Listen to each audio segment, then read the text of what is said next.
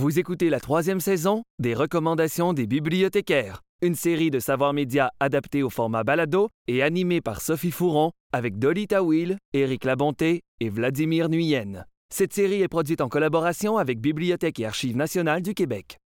Est-ce que l'éducation, c'est simplement d'aller à l'école ou est-ce que la transmission des connaissances peut se faire par différents moyens? Et qu'est-ce qu'on devrait apprendre? Où? Comment? Pourquoi?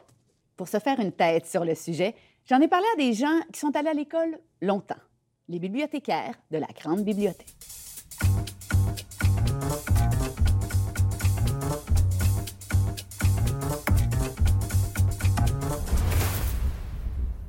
Dolly, tu nous présentes maintenant un livre de Naomi Fontaine qui nous a offert le magnifique Kwesipan, mais celui-là est sur l'éducation. Effectivement, donc c'est Manikanetish, publié chez Mémoire d'Encrier en 2017. C'est un peu l'histoire de Naomi Fontaine, Manikanetish, je pense. Effectivement, oui, elle s'est beaucoup inspirée de sa propre expérience pour écrire ce livre. Un roman qui, euh, qui parle d'autochtonie, de, de, la culture inoue.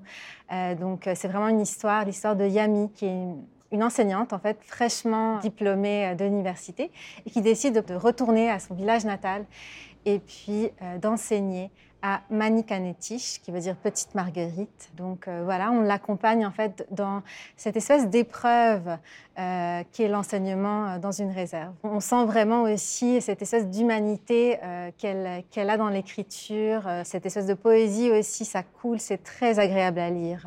Merveilleux de, lire ces autrices autochtones. Merci de la suggestion. Suggestion très intéressante, Vladimir, pour parler d'éducation. Deux ouvrages, deux essais. Oui, le premier, Les écoles qu'il nous faut, de Marc-André Carignan. On part d'un constat assez désolant des écoles centenaires qui ont été mal entretenues ou peu entretenues à la recherche de l'école du 21e siècle. Donc, euh, Marc-André Carignan sait de quoi il parle, il est architecte. Mm-hmm. Donc, il a interrogé une cinquantaine de spécialistes pour essayer de trouver euh, quelques exemples euh, pour nous montrer de quoi pourraient avoir l'air les écoles du 21e siècle, parce qu'on sait que l'environnement dans lequel on acquiert les apprentissages a un impact il y a des écoles euh, qui favorisent la cuisine, puis un magasin général. Il y a des écoles avec euh, une classe extérieure. Quelle belle idée, vraiment. Le second est l'inéducation de la euh, professeure de philosophie Joëlle Tremblay. Tu as choisi de nous suggérer ça aussi. Pourquoi? C'est un, un, essai très percutant qui dénonce l'industrialisation de l'éducation. Donc, on ne formerait plus de citoyens, mais des travailleurs.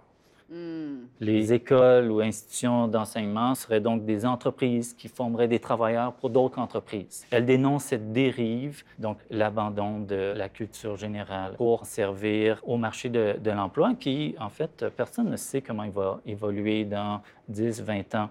Est-ce que euh, les formations qu'on acquiert aujourd'hui seront toujours utiles euh, dans quelques décennies? Merci, Vladimir. Pour parler d'éducation, tu parles d'un livre de Normand Baillargeon. Oui, c'est le livre Liliane est au lycée. Dans Liliane est au lycée, Normand Baillargeon se demande est-il indispensable d'être cultivé? Est-ce qu'il arrive à y répondre dans son livre? Oui, puis il pose beaucoup de questions sur qu'est-ce que devrait être la culture générale aujourd'hui.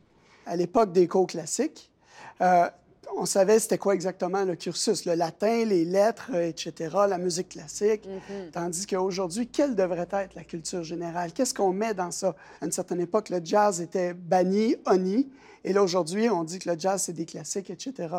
Alors, Normand, lui, il pose qu'est-ce qu'on devrait avoir comme culture, mais pas seulement des lettres et de la musique, mais aussi des mathématiques et des sciences.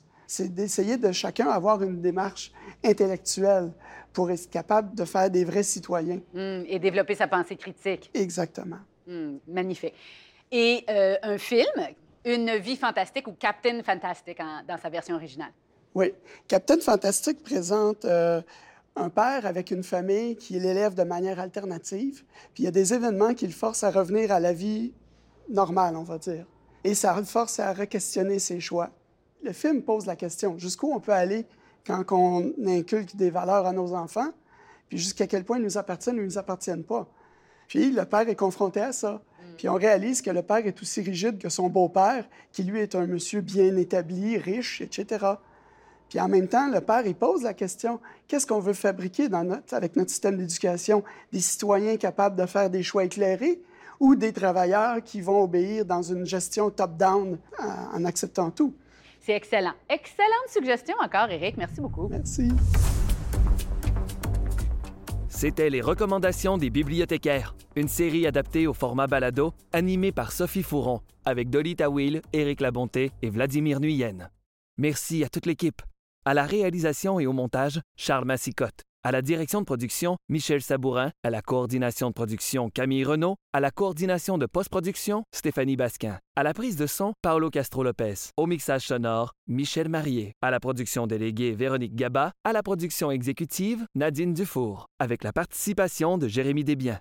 La série Les recommandations des bibliothécaires est produite en partenariat avec le gouvernement du Québec.